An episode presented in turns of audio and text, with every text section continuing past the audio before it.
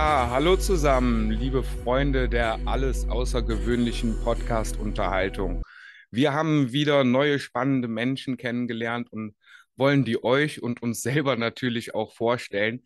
Der Daniel Linder ist heute bei uns und er ist Radiästhesist und beschäftigt sich mit der ganzen Thematik schon ziemlich lange, so wie ich eben rausgehört habe. Und lieber Daniel, schön, dass du da bist und dass wir uns mal, ja, dass wir ein Gespräch führen dürfen. Hallo. Hallo Sebastian, es freut mich dabei sein zu dürfen. Danke. Ja, lieben gern. Radiästhesie für Menschen, die den Begriff noch nie gehört haben. Was können Sie sich darunter vorstellen? Radiästhesie wird oft in Verbindung mit Radionik eingesetzt. Radiästhesie heißt Radius, Strahl, Ästhesie, wahrnehmen, also Energien, Felder, Informationen und Energien wahrnehmen. Radionik, sowie das Gegenteil, ist eine Technik der Feldveränderung. Das heißt also, der typische äh, mit dem Stock durch die Gegend wandernde Mensch ist auch schon damit in Verbindung zu bringen. Ja, du sprichst das Wort Verbindung im richtigen Moment an. An dieser Stelle kann ich gerne was dazu sagen, um Felder verändern oder wahrnehmen zu dürfen, zu können, braucht es diese Verbindung. Wir sprechen von der Verbindung zur geistigen Ebene, andere sprechen von der Verbindung zum Universum, nochmal andere von der Verbindung zur Natur oder andere von der Verbindung zu Gott. Diese Verbindung ist Voraussetzung, damit wir effektiv arbeiten können. Wir haben dafür auch ein Modell. Ich spreche jetzt von wir. Das ist der Verband für Radiästhesie und Geobiologie Schweiz VRGS. Da haben wir ein Dreieckmodell eigentlich einfach gesagt. Das macht so. Das sind drei Spieler. Oben ist die singulare Welt oder eben die geistige Welt oder eben Gott. Unten bin ich als Radiesthet hier ist der Klient oder das Thema und wir arbeiten über oben. Das heißt, wir arbeiten auch vertikal, sagen wir dem. Das horizontale Arbeiten wird als magisches Arbeiten bezeichnet. Das vermeiden wir. Das kann karma beladend sein.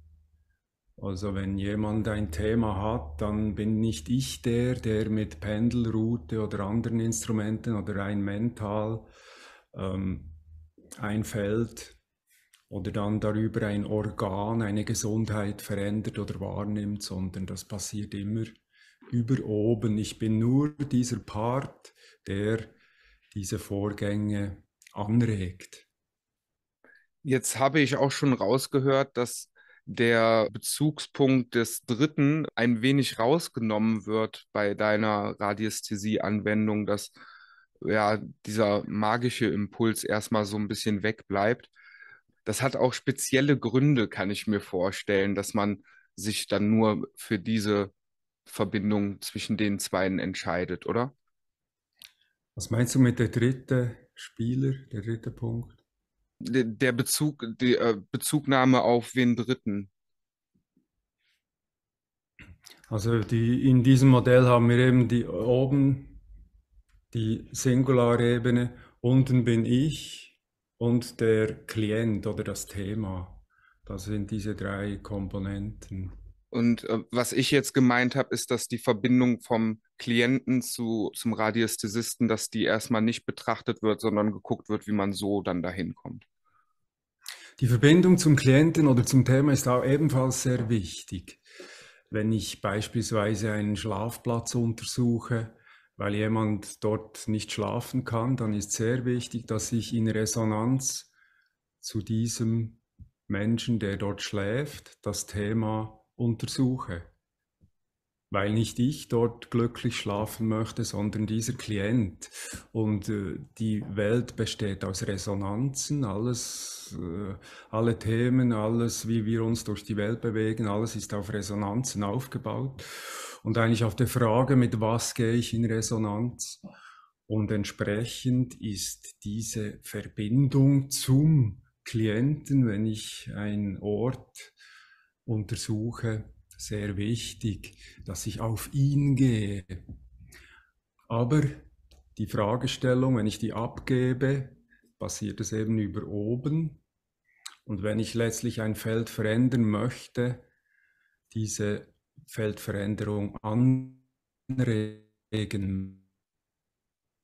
dann Okay, also ist es für dich sehr wichtig, welches Feld du betrittst und wo welches Feld mit welchen in Resonanz geht. Und auf diesen Abgleichen, dieses Wahrnehmen der verschiedenen Feldern, kannst du gucken, was zusammen stimmig ist oder was eher unpassend ist und das somit in Resonanz oder Trennung eingliedern.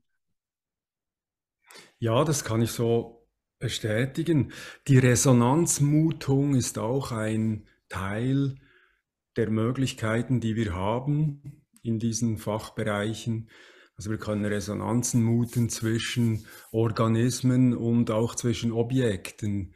Jedes Objekt hat eine, eine eigene Schwingung, eine Formenstrahlung dazu und geht unterschiedlich in Resonanz mit äh, Pflanzen, Tieren, Menschen. Also ich kann auch meine Zimmerpflanzen befragen die Wesenheiten dieser Pflanzen. Passt das hier, ihr beide nebeneinander? Ja, nein. Oder kann schauen, ähm, ist es für mich gut, wenn die Pflanze hier im Raum ist? Dort sind die Möglichkeiten eigentlich unbegrenzt. Das ist das äh, Wunderbare an diesen Bereichen.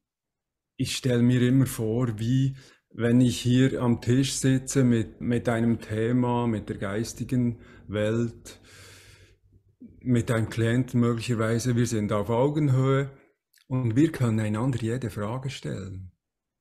Also ich darf alles fragen, aber ich darf nichts befehlen. Ich darf immer fragen. Und folglich darf auch niemand beleidigt sein, weil Fragen ist immer erlaubt solange ich niemanden zu etwas zwinge, solange ich keinen Druck ausübe und das Ganze locker und im Sinne des Ganzen auch geschieht, also ethisch gut angebunden ist, dann haben wir gute Karten. Und so gibt es für alles auch jede Möglichkeit, die ja erstmal gar nicht feststeht, sondern einfach nur auf Stimmigkeit geprüft werden kann im Nachhinein und ja somit die Vielfalt von allen auch zustande kommt. Ne? Sehr, sehr wohl. Wir haben ja auch diese Offenheit in die Intuition hinein. Das ist auch eine Erweiterung letztlich der Radi-Techniken. Die Geomantie arbeitet eher mit intuitiven Elementen. Wir kennen vielleicht die intuitive Forschung, beispielsweise an historischen Objekten wenn irgendwas gefunden wird, wo die Schulwissenschaft nichts dazu sagen kann, ein tausende Jahre altes Objekt, dann kann man sich in dieser meditativen, intuitiven Forschung damit beschäftigen, hat dort plötzlich Bilder, Eingebung, da kommt plötzlich was. Das ist diese intuitive Ebene. Und dann habe ich immer noch die Möglichkeit, das mit radiästhetischer Technik zu verfeinern. Ich habe dann vielleicht vier, fünf verschiedene Bilder und mein Verstand deutet dann diese Bilder in konkret. Ja, wie wurde dieses Objekt genutzt? Wurde damit irgendwie gebraten oder gekämpft oder, oder äh, ein Ritual oder was auch immer? Und dann kann ich mir ein Diagramm aufstellen, beispielsweise. Ein Diagramm, ist das ein Begriff? Ja, klar. Ah, okay, ich kann sonst hier im Lehrmittel kurz. Ja, ich verstehe schon, so gehen dann diese einzelnen Teilaspekte als Eindrücke überein, überlagernd übereinander und somit wird das Bild des großen Ganzen immer klarer, ne? Jawohl. Ich habe jetzt hier beispielsweise ein Diagramm, da kann ich für ein Thema ein Diagramm erstellen und da verschiedene Kriterien einfüllen, eben Ritual, Kochen, Kämpfen, was auch immer in Frage kommt oder was mir eingegeben wird. Und dann kann ich das Diagramm laden in mein System, so wie programmieren. mich versichern, dass die Verbindung stimmt. Und dann kann ich die Frage absenden, welches Kriterium trifft jetzt auf dieses Objekt zu. Und dann erhalte ich eine Antwort. Wir haben nach dem Modell vom VRGS sechs verschiedene Arbeitsschritte. An denen können wir eigentlich jedes Thema durcharbeiten.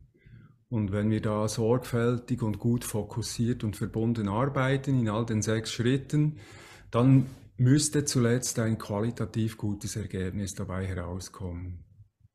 Aber es ist gar nicht wichtig, wo man anfängt, sondern man den ganzen Fächer abbildet, ne?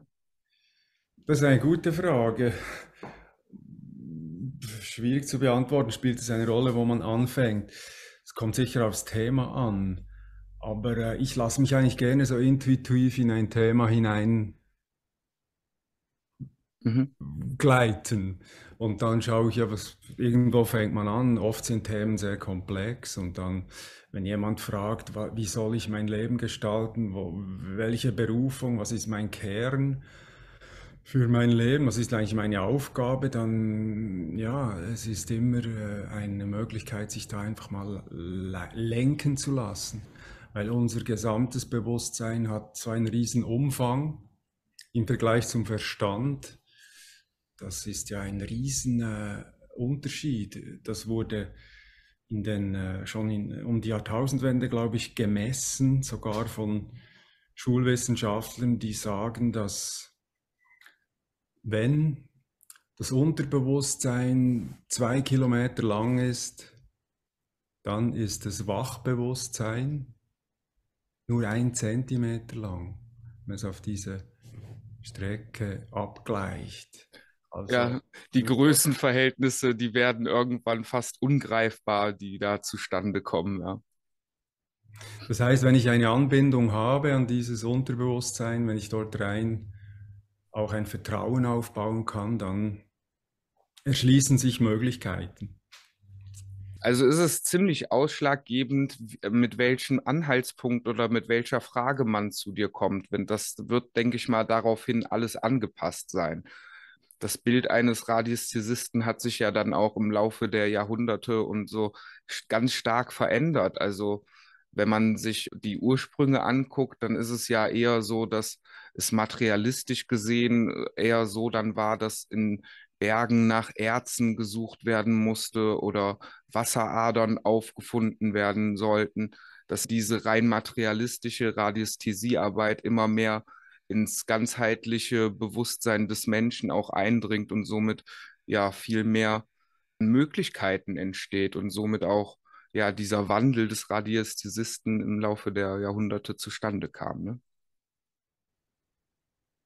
Ja, es, heute ist ein Bewusstsein da, dass eigentlich alles gefragt und gemacht werden kann und darf, wenn es ethisch erlaubt ist und wenn es im Sinne vom Ganzen ist. Es gibt eigentlich da keine Grenzen. Natürlich, wenn, wenn wir zum Beispiel vom Thema Gesundheit sprechen, dann ist in der Energie- und Informationsmedizin das Modell, dass die Krankheit kommt von außen wir haben die, das Modell der drei Auraschichten, außen die geistige, die seelische und die körperliche Aura. Also die Krankheit kommt von außen, durchdringt diese Auraschichten und manifestiert sich zuletzt im Körper.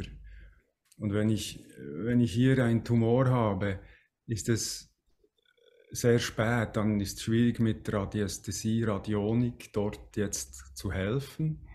Aber wenn ich die Auren betrachte und dort frühzeitig Impulse setzen kann, wenn die Aura eine Delle hat oder wenn, wenn ein Unwohlsein da ist, wenn ich da frühzeitig das Thema annehme, dann sind die Möglichkeiten da auch dort gesundheitlich einzuwirken.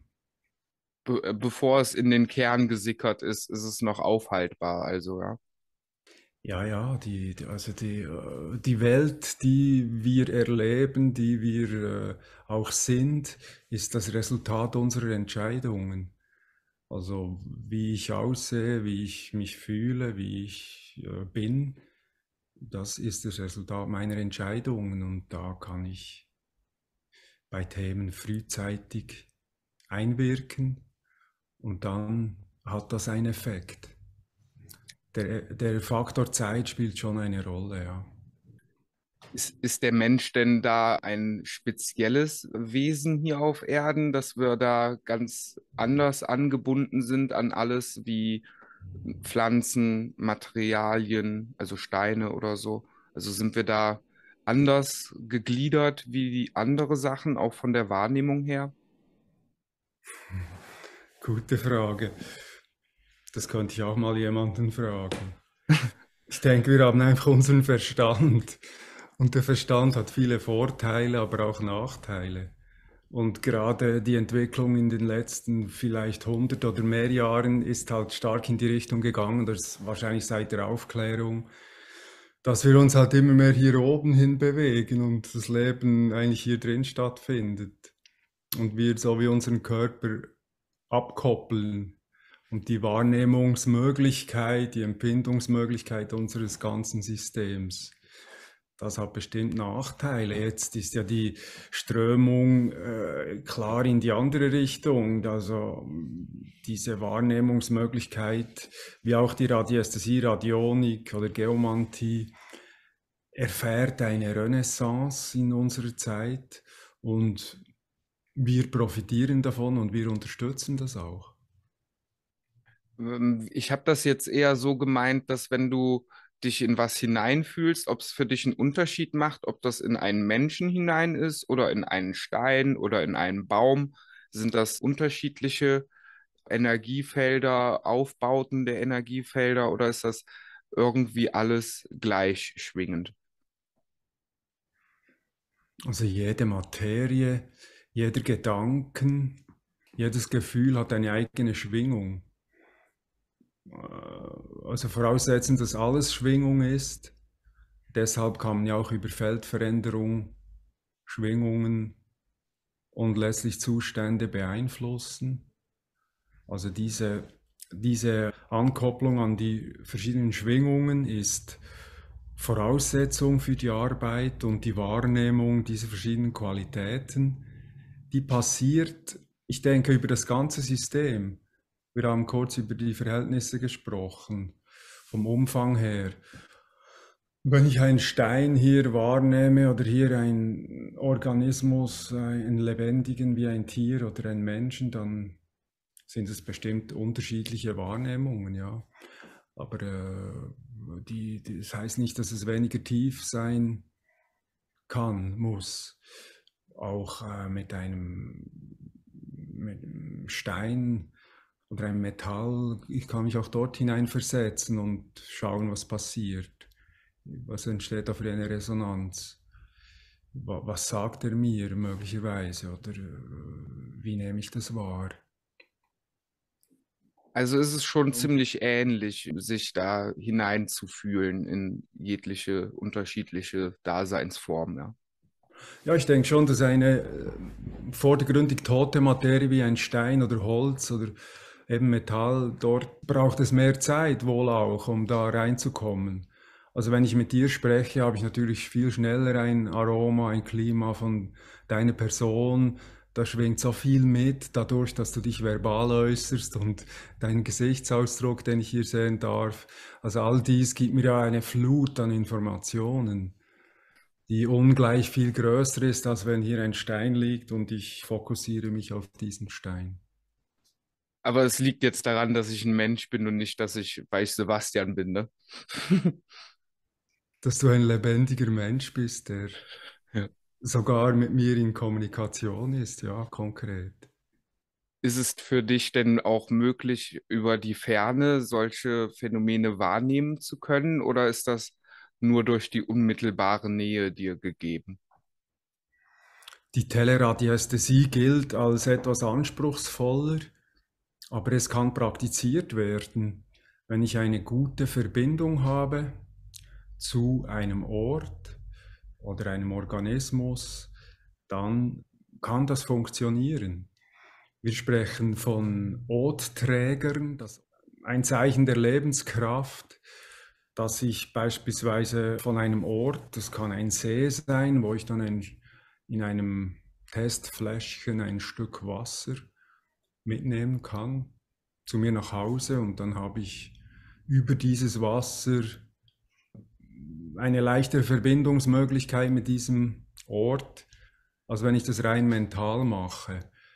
Äh, viele Leute können das rein mental, ohne Otträger, aber in der Ausbildung, die wir auch anbieten, sprechen wir gerne von diesen Otträgern, weil es auch etwas Konkretes ist. Beispielsweise von dir wäre es jetzt äh, dein Hut oder dein T-Shirt oder irgendwas, was du eben beodet hast mit deiner Hand vielleicht, ein Schreibstift. Wenn ich den dann mitnehmen dürfte oder zur Verfügung hätte, könnte ich über dein System leichter abfragen oder eben Feldveränderungen anregen, als wenn ich bloß deinen Namen habe. Das gibt ja Leute, die es auch so machen, einzig über den Namen oder das Geburtsdatum. Ich bin da weniger geübt darin, weniger gewohnt, das zu tun. Ich arbeite gerne vor Ort, wenn die Aufgabestellung konkret vor mir steht habe aber im Beispiel mit dem Wasser jetzt auch schon Abfragen vor allem gemacht über die Distanz. Wie sich Orte dann verändern, wo vor Ort gearbeitet wurde, ist eine gute Kontrollmöglichkeit. Wenn man eben einen Notträger mit nach Hause nimmt, dann kann man Wochen später fragen, ja, ist alles gut? In welche Richtung entwickelt sich diese Energie, dieses Thema? So hat man eine Kontrollmöglichkeit. Sind Ortträger auch veränderbar? Botträger.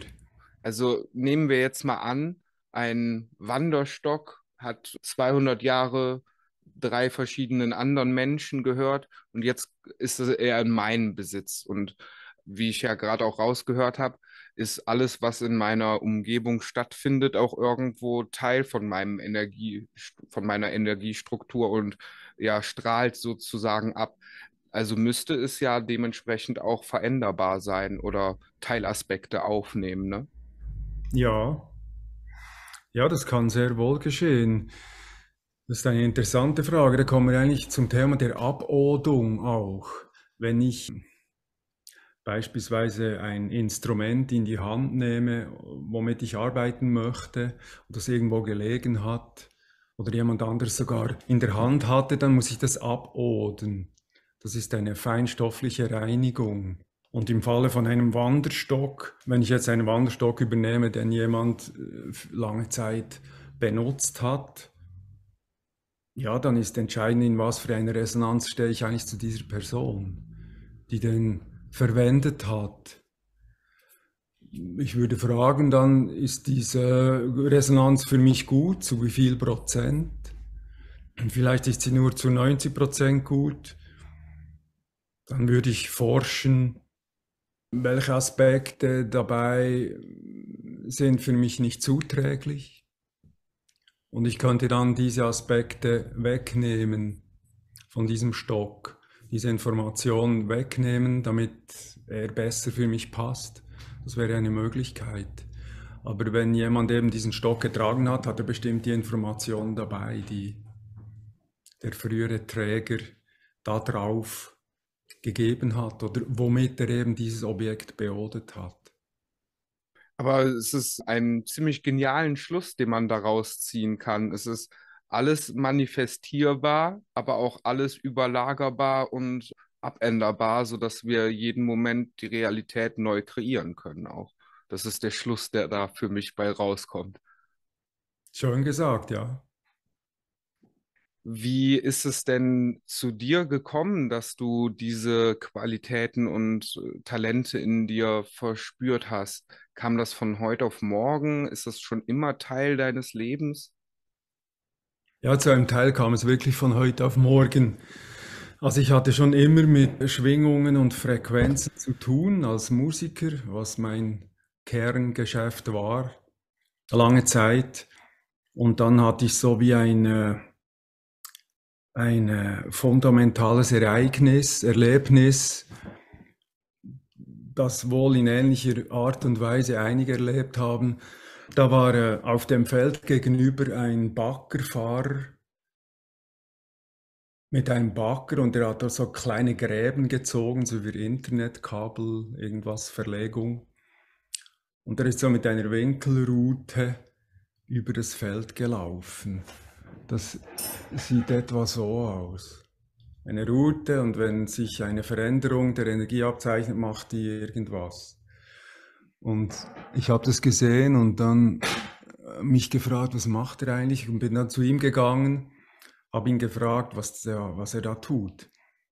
Und er äh, war so eher der Typ mundfaul, bisschen Bauarbeiter, hat mir so einfach dieses Ding in die Hand gegeben und mir so gewiesen, ja, ich soll jetzt auch lang gehen. Und dann bin ich gegangen und dann wupp, an einer Stelle hat das Teil gedreht. Ich bin dann zurück nochmal, nochmal nach vorne und hat wieder gedreht. Also das war für mich die fundamentale Erfahrung, dass irgendwas in mir etwas macht, das ich nicht bewusst mache. Wo ich nicht weiß, ja, was war das jetzt, wer, wer oder was hat das gemacht. Das hat mich äh, sehr berührt. Und dem bin ich dann gefolgt und ja, das hat mich auf den Weg gebracht. Ja, da war der Effekt direkt größer als die, ja, Vorstellung von dem, was man da auch gerade macht. Und dann muss man dem ja auch auf den Grund gehen und sich ja, fragen, was es damit auf sich hat. Also wenn man auf einmal merkt, es passiert etwas, was ich nicht gewollt habe, da muss man gucken, okay, wie kam das zustande? Und ja, dann kann man auch in den großen Hinterfrager hineinkommen, wo die ja persönliche Wahrheitsfindungsebene drin sitzt und dann geht die Reise halt los, ne? Ja, ja. Ich wusste nicht mal, dass er Wasserleitungen sucht die möglicherweise nicht kartiert sind. Er wollte die ja nicht verletzen mit seinem Bagger. Ich wusste das nicht und aus heutiger Sicht nehme ich an, er hat mich programmiert, indem er eben hat mir so das Teil in die Hand gegeben und mich, mich eigentlich so angeschubst, geh jetzt in diese Richtung. Also da hat, ist gleichzeitig eine Programmierung stattgefunden, nehme ich an. Ja, so wird das dann auch weitergetragen. Wir hatten das ja schon eben mit den Resonanzen und wenn man sowas schon ausübt, kann man ja auch eine Wahrnehmung dafür haben, wo es passend ist, das weiterzutragen, ja. Also Wasseradern sind eine Methode, wo man sehr schnell herausfinden kann, ob man ein Talent für so etwas besitzt oder nicht, ja. Ja, ich darf seit einigen Jahren die Ausbildungskurse anbieten und da habe ich sehr viele verschiedene Leute kennenlernen dürfen und äh, die Interessen liegen unterschiedlich. Also es gibt wenige die jetzt konkret Wasser suchen möchten, gibt es schon. Aber das Wassersuchen, das ist, ja, ich denke auch einfach eines der vielen Aspekte, die man mit dieser Technik anwenden kann. Äh, es geht, wie du sagst, um Resonanzen. Ich kann mich auf Wasser einstellen und dann zeigt er mir Wasser an oder ich kann mir eben andere Dinge, ich kann Lebensmittel untersuchen oder äh, was auch halt mein Thema ist, das mich interessiert. Viele möchten da eine Hilfe zur Selbsthilfe eigentlich erfahren. Das ist das große Thema, denke ich, heutzutage. Sich selber helfen zu können und unabhängig sein von, von, ähm, ja, von, von, Diagnos, von der Diagnostik der Schulmedizin eigentlich. Also man, äh, ich bin nicht gegen Schulmedizin, ich bin auch gerne, habe ich die Möglichkeit, mich da beraten zu lassen, aber darüber hinaus diese Möglichkeit zu haben im Alltag, auch spontan mal eine Frage stellen zu können und dann eben eine gute Antwort zu erhalten, die nicht hier im Kopf konstruiert ist, sondern die eben aus dem ganzen System rauskommt. Das ist schon elegant. Und das ist ja dann auch schon die Lösung für alles, wenn es jeder Mensch ja schafft, in diese vollkommene Selbstverantwortung ganzheitlich zu kommen, dann ist das ja schon die Heilung. Das reicht wenn das jeder Mensch wirklich machen würde, ja. Ja, ich denke, wenn jeder Mensch das tut, was er gerne tut, womit er sich gut fühlt, wo er am Morgen gerne aufsteht und sagt, ah schön, ich darf heute etwas tun, worauf ich mich jetzt freue. Das ist bestimmt Heilung, ja, Heilung für das Ganze ist es dir auch möglich, in Mutter Erdes äh, Energiesystem hineinzuschauen? Also ich möchte jetzt auf eine Thematik ansprechen, die unter dem Begriff Leylinien aufgeführt wird oder Akasha-Chronik. Das ist so eine Art Energienetzmuster über der Erde liegend gibt, was auch wahrnehmbar ist für manche Menschen. Also ich selber, ich wohne in der Nähe von Aachen und unter Aachen sind verschiedene Wasserlinien auch und so. Und das hat schon energetische Gründe, gehe ich mal stark davon aus. Und es ist auch ein Kreuzpunkt von Leylinien. Und ja, da dann jetzt die Frage an dich, ob du auch eine Wahrnehmung dafür besitzt. Wir können die Leylinien muten, eben mit der Technik der Radiästhesie und die uns anzeigen lassen über Pendel, Routen, Antennen. Oder wir können einfach fühlen mit den Händen, so starke Leylinien, wie sie in Aachen sind. Ich denke, da kann man hingehen und mal spüren, ja, was passiert da. Wird es warm, kalt, juckt es mich, äh, beginnt mein Fuß, werde ich nervös oder werde ich entspannt oder was geschieht da? Also ich denke, das sind, das sind kräftige Orte, wo man äh, gerade als, auch als Einsteiger gerne hingehen kann und mal schauen, was passiert eigentlich. Und wenn man dann merkt, dass, äh, dass etwas passiert, dann kann man auch anfangen, ein Vertrauen aufzubauen in diese eigene Wahrnehmung. Die Leylinien, die verbinden ja oft historische Kultplätze, historisch gewachsene Orte man geht davon aus, dass die Kelten oder frühere Kulturen eben auch diese starke Beziehung zur Mutter Erde hatten und dadurch diese verschiedenen Qualitäten wahrgenommen haben und dann entsprechende Orte dann auch Kultplätze oder Ritualplätze gebaut haben. Oft sind Kirchen, die wir heute noch haben, eben dann auf diese Plätze draufgesetzt worden und darum verbinden, werden viele Kirchen mit Leylinien verbunden, noch heute. Das sind diese historischen Leylinien, sage ich mal. Wir können die auch mental selber erstellen oder wenn wir einen schönen Ort kreieren wollen, kann man als Mensch auch eine Leylinie beeinflussen oder kreieren. Diese Möglichkeit ist uns auch gegeben in das System der Mutter Erde einzugehen. Die, die Verbindung ist, wie eingangs erwähnt, ein wichtiger Faktor in dieser Arbeit. Wir brauchen eine gute Verbindung nach unten oder eben Erdung, wie man in der Fachsprache sagt. Einerseits nach unten und eben auch nach oben über die Krone hinaus ins All oder, oder in die Schöpfung in die geistige Welt hinein, diese Anbindung, wenn wir dort gut verbunden sind, können wir gut arbeiten. Dieses Bewusstsein für Mutter Erde, denke ich, ist bei einem Radiästheten vorhanden. Das ist eigentlich selbstredend.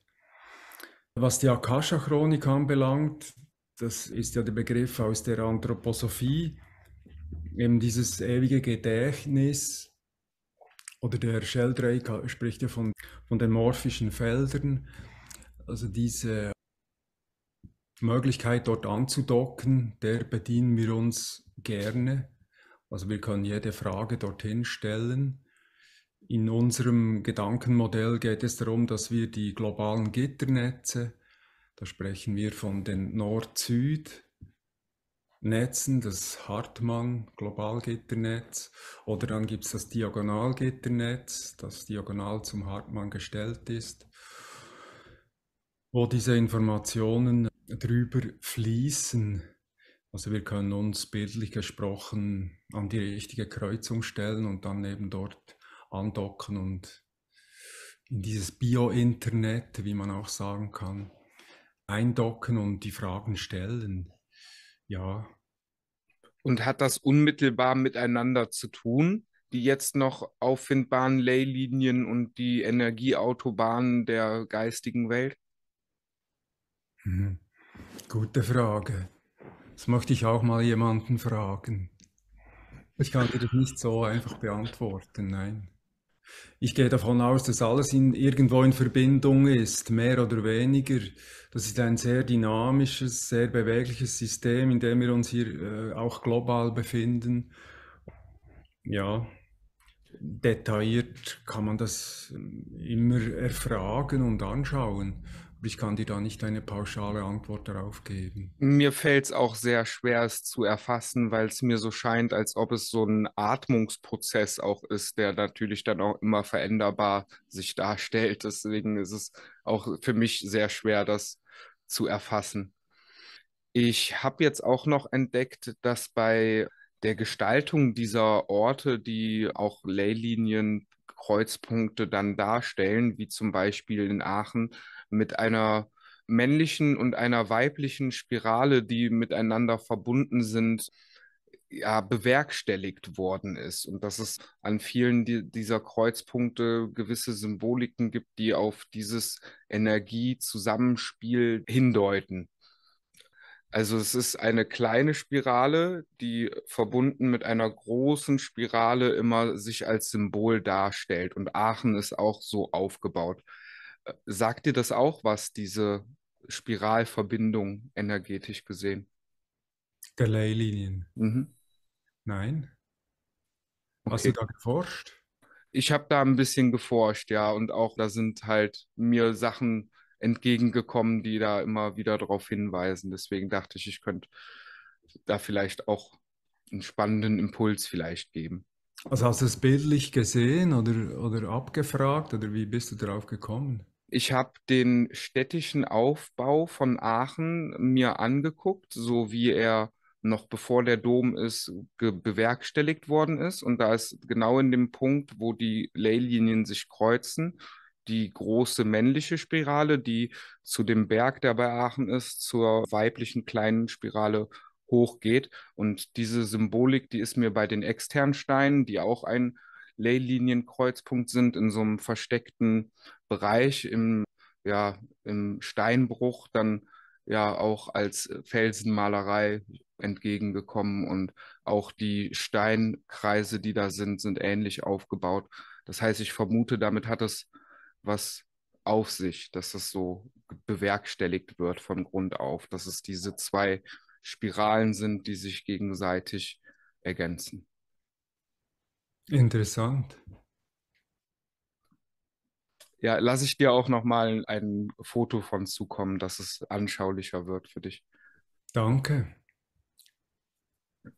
Ich möchte gerne noch auf die Fachzeitschrift Radiästhesie Radionik hinweisen. Darf ich das hier machen an dieser Stelle? Ich bin Redaktor dieser Zeitschrift. Die sieht vielleicht so aus. Zuletzt hatten wir gerade äh, jetzt die zweite Ausgabe mit der heiligen Geometrie drin. Ui, spannend, ja. Da sind wir nämlich auch gerade einen Kongress zu am Planen und ja, komisch. Also sehr interessant, dass die Themen sich immer wieder verbinden.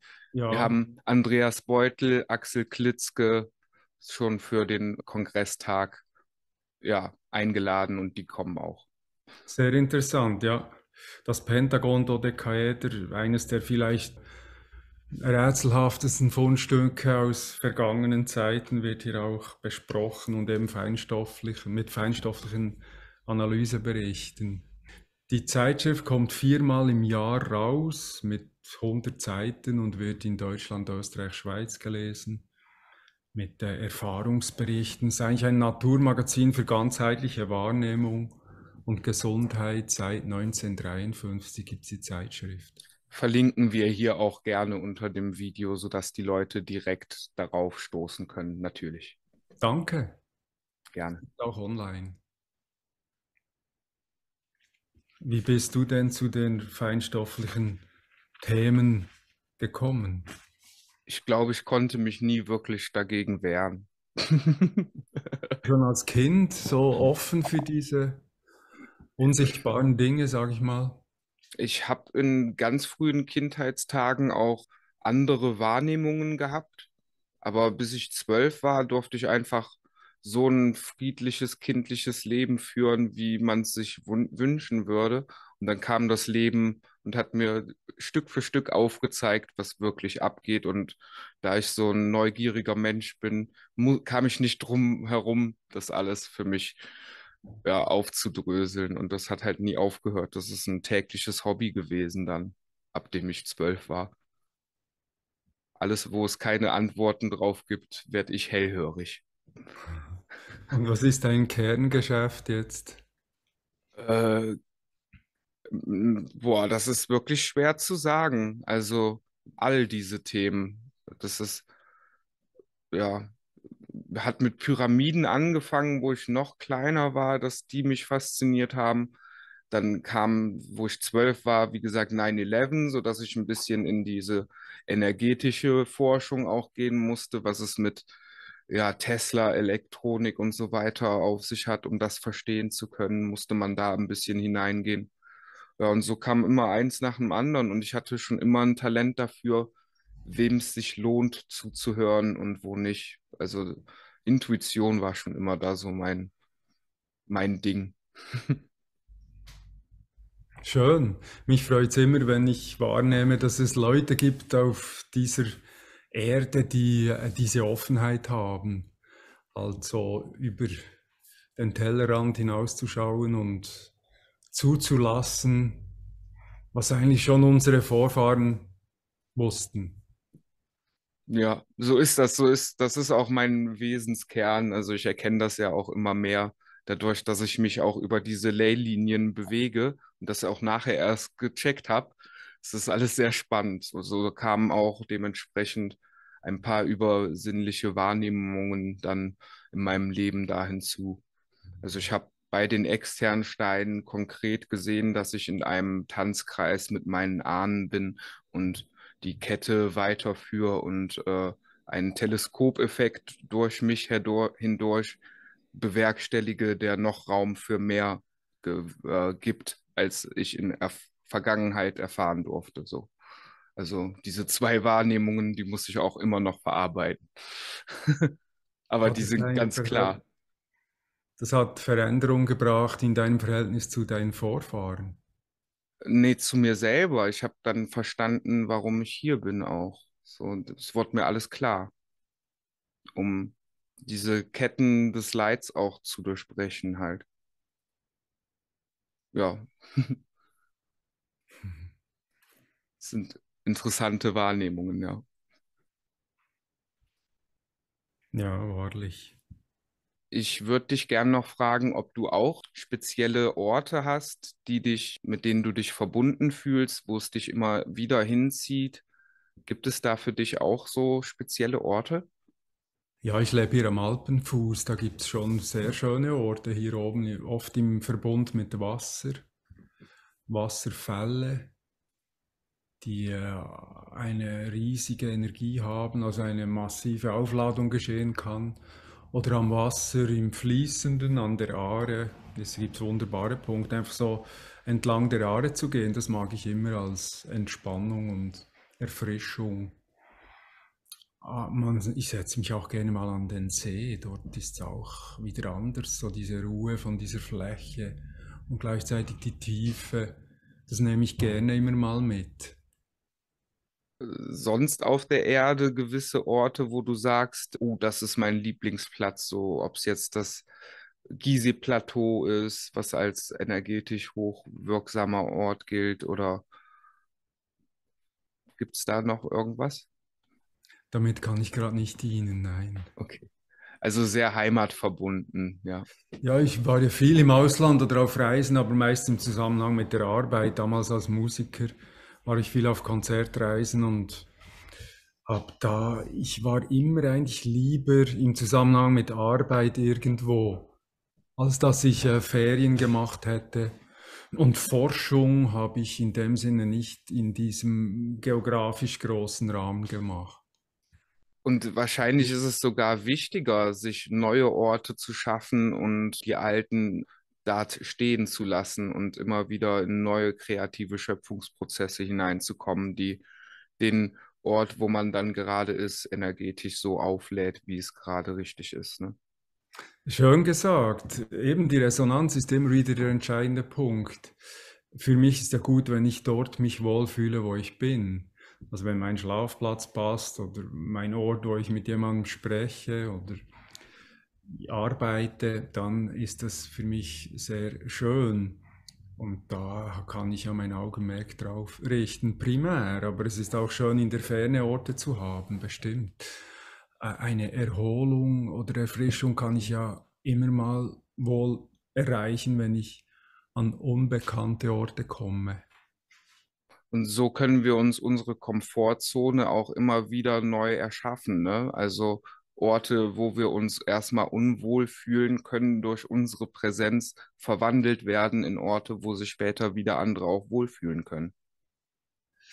Ja, das klingt jetzt sehr aktiv. Also grundsätzlich eine Feldveränderung mache ich eigentlich nicht so leicht, sondern lieber gar nicht. Im Falle von einem Schlafplatz würde ich lieber das Bett verschieben, wenn jemand da nicht schlafen kann als dass ich eigentlich ja wie in die Natur eingreife mit einer Feldveränderung und dann die Absicht hier von Klienten und mir herrscht, drüber bringen.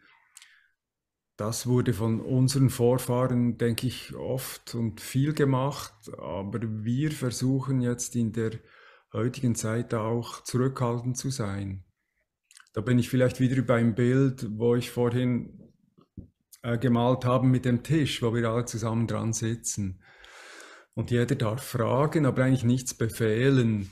Und wenn ich jetzt da hm, den Berg nicht sehe da hinten, weil, weil du sitzt mir da gerade in der Aussicht, dann, dann sage ich nicht, kannst du mal bitte zur Seite schieben, sondern ich kann ja selber ein Stück rüberrucken und dann sehe ich den Berg. Diese Grundhaltung scheint mir schöner. Also ist es dann eher ein Anpassen als ein Transformieren, was dann da stattfindet, ja? Ja, zu, zumal auch in deinem Beispiel, wenn ich irgendwo an einen Ort komme und mich temporär aufhalten möchte und der passt nicht, dann kann ich ja leicht an einen anderen Ort gehen, wo, wo ich mich wohler fühle. Ich meine, das ist so eine Gemengelage von Energien, geologisch und äh, auch von oben und die Globalgitter, das, wenn wir das alles sehen würden, wäre das wahrscheinlich ziemlich bunt. Und quasi mit jedem Schritt, wo ich mich weiter bewege, habe ich einen neuen Cocktail. Also das macht es ja auch aus. Das ist ja schön, dass wir diese Vielfalt haben hier. Und ich lasse die am liebsten so bestehen, wie sie ist. kann ich, auch, kann ich auch voll nachvollziehen. Ich kann da halt nur von mir selber sprechen, der häufiger mal in unangenehme Situationen sich hineinstürzen lässt, um die dann ein wenig zu transformieren. Also bei den externen Steinen, da ist halt immer so ein ja, Steinbruch, wo man auch merken kann, da ist eine gewisse Wunde. Und ich zählt da immer gerne extra und bringe da Freude rein. Das ist vielleicht schon ein bisschen zu manipulativ vorgegangen, aber da mir die große Wahrnehmung dessen ein bisschen fehlt, mache ich das manchmal ganz gerne. Das ist doch wunderschön, wie du das sagst, Sebastian. Das kann auch ein Thema sein, diese Kraft dort. Hopping, das ist ja heute beliebt. Leute, die äh, gerne von Kraftort zu Kraftort und dort sich berauschen lassen. Aber das ist immer ein Geben und Nehmen. Man, ich denke, man sollte auch immer was da lassen. Sei es Dankbarkeit oder Freude und das klingt für mich schön, wenn du sagst, dass du dort Freude reinbringst. Ja, ich denke, das ist schon geschehen, ja.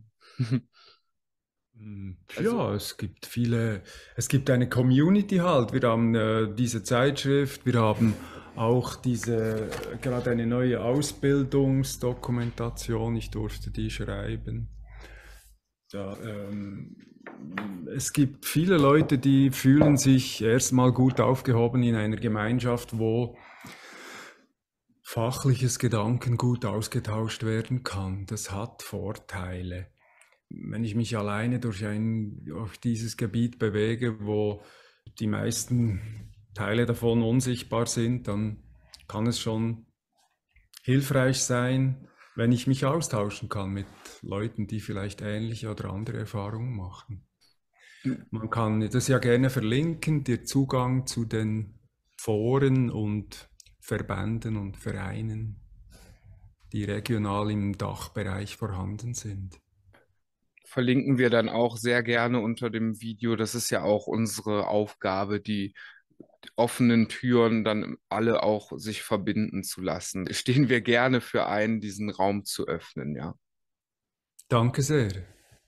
Und generell ist das auch ein, eine Botschaft an jeden Menschen, dass egal wie alleine man sich manchmal fühlt mit seiner individuellen Wahrnehmung auf das Ganze und keiner ist alleine. Man kann immer Menschen finden, die in ähnliche Interessen haben und diese Verbindungen zu schließen ist das, was jeder Mensch braucht und will. Und ich kann nur dazu aufrufen, das in echt auch zu machen und sich nicht nur aufs Internet zu beschränken, sondern wirklich die Menschen alle kennenzulernen und damit immer mehr sich selbst zu werden und damit auch zum Wirken zu kommen. Das ist, wird immer wichtiger für mich und ich will es auch an der Stelle einmal gesagt haben. Gut, lieber Daniel, dann sind wir auch heute am Ende unseres Gesprächs. Es war mir eine Freude, mich mit dir austauschen zu dürfen und du hast mir auch wieder neue Impulse gegeben und ja, es war sehr angenehm. Ich bedanke mich bei dir. Herzlichen Dank, Sebastian. Es war mir eine Freude.